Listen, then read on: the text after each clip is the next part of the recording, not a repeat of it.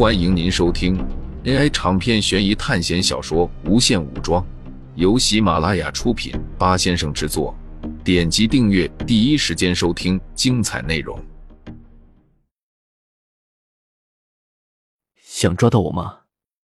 明天下午两点，我在梦幻乐园等你们。苏哲随后把梦幻乐园的地址给了他们，因为不知道这个世界的巡捕，知不知道梦幻乐园，所以苏哲用了剧情简介里面的梦幻乐园，而且告诉他们自己下午两点会在那里等着他们，这样就可以让这些巡捕提前进入咒乐园，帮自己清理一番。虽然不知道这样的作用大不大，但是大部分的恐怖片都是限定一些少数人群，这样才能起到猎奇的效果。一旦涌入了大量的人，鬼魂就不敢现身了。不过，最让苏哲担心的是，这只是主线任务一，让自己等人进入咒乐园。不难推测，进入咒乐园后还会有更进一步的任务，是消灭恶鬼小丑。这是苏哲目前最肯定的一个任务，但还有可能是其他的任务。不过苏哲已经做到了自己该做的极限，剩下的就看这个任务到底变态到什么程度吧。还有其他和自己一起进入这个考试世界的同学，不知道他们还活下来几个人，是否和自己一样正在为即将到来的后续任务做准备。苏哲将电话挂断后。就离开了这间酒店。毫无疑问，巡捕现在已经根据电话来源锁定了自己所在的酒店。现在应该去哪里呢？苏哲发现现在已经是凌晨一点了。按照之前两天的情况，今天说不定还有怨灵袭击自己。反正是不能待在显眼的地方，苏哲找了一家小旅馆住了进去。这个夜晚。警铃响彻整个城市，而始作俑者却躲在城市里的某个角落。清晨，苏哲醒来，很奇怪的是，昨天晚上并没有恶鬼来攻击苏哲。苏哲给闹钟定了一个时间，每半个小时就会把自己吵醒一次，即使是睡着的时间，也是浅睡眠。他就这样戒备了一个晚上。早上起来看新闻。发现报纸并没有报道昨天的新闻，看来这个新闻控制还做得挺到位。苏哲略带讽刺的说道：“现在苏哲得考虑阿星的事，虽然自己告诉他是今天要进入咒乐园，但是没有告诉他具体的时间。而且他一旦发现自己不见了，会不会就不来了？这都说不定。但是巡捕肯定会调查那里的。”只要两点见不到自己，那些巡捕就会设下布置。不过自己这番行为有可能坑了那些一起考试的同学，不难推测，那些人可能和自己一样，都想在规定的最后时刻进入咒乐园。但是等到他们过去的时候，发现等待他们的是一大堆巡捕。总之，现在苏哲只能祝他们好运了。趁着现在还有一段时间。苏哲得好好认识一下自己这个强化了，剥夺生命，强化自己，这进化确实很强大，相当于零成本。而凭借自己手上的武器、科技和力量，想要杀人是很简单的一件事。昨晚的屠杀让苏哲身体各方面强化了一倍，不管是力量、体质、耐力、神经反应能力，还是各项指标，都全面加强了。但苏哲并不想这样做。一个人可以为了自己而丧心病狂到什么地步？苏哲脑海中闪过一些支离破碎的尸体，而这些画面并不是昨天晚上的画面。那么这些尸体到底是什么东西？苏哲不想再继续想下去。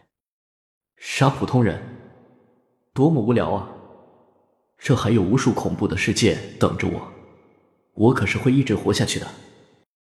苏哲脸上出现了疯狂又病态的笑容。时间总是过得很快，天色已经渐渐变暗。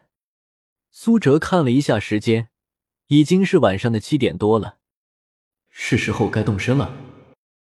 苏哲看着天边的夕阳彻底消失，在一处郊区有一座荒废的游乐场，因为荒废很久的原因，老旧的围墙四处坍塌，不少破旧的游乐设施已经锈迹斑斑。一阵风吹过，发出吱呀吱呀的声音，听起来特别的瘆人。被风蚀的墙壁涂鸦没有了当年的鲜艳，取而代之的是难看的黑色印记。这些诡异的画像在微弱的月光下显得更加狰狞。苏哲站在大门前，没有进去。事情的发展超过了他的预料。本来他是准备小心翼翼进入咒乐园，因为不排除周围可能有一些埋伏的巡捕。但是苏哲却发现这里十分空荡，人都跑到哪里去了？苏哲再次查看四周。他在大门口发现了几十双脚印，有了这些脚印，那证明这里的确来过人。可是人呢？苏哲不由得抬头望向了咒乐园大门，里面一片深邃，一股不好的念头出现在苏哲脑海里：这些人该不会进去了就没有再出来吧？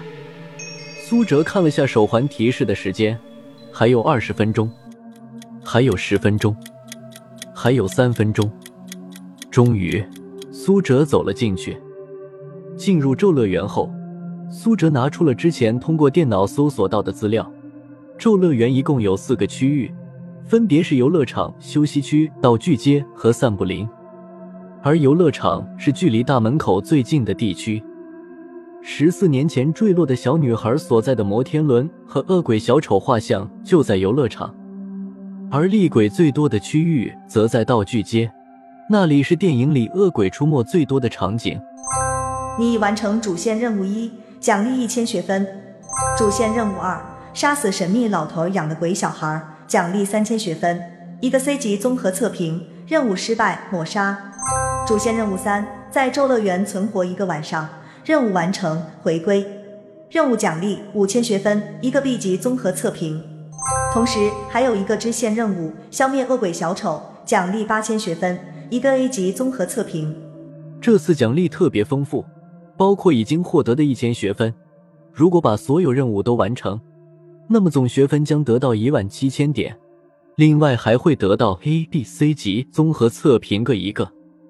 正常人应该会将注意力放在这巨大的学分奖励上面，但苏哲注意到。不光是这一万七千点学分，杀掉棘龙和暴龙也才五千点学分，杀掉恶魔暴龙一万点学分，那些都属于额外奖励。在入学考试中，只有一个主线任务，在侏罗纪世界存活三天，给的学分仅仅五百点。不考虑入学考试本来就简单的情况，对比学分得到的容易程度来说。这主线任务的量级比入学考试的量级高出三十多倍，而且这主线任务还有一个隐藏条件：第二个主线任务要杀死神秘老头养的鬼小孩，而第三个任务是存活一个晚上，之后就要回归。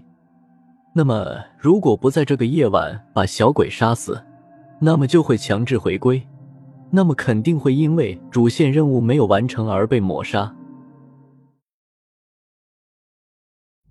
听众朋友们，本集为您播放完毕，欢迎订阅专辑，下集精彩继续。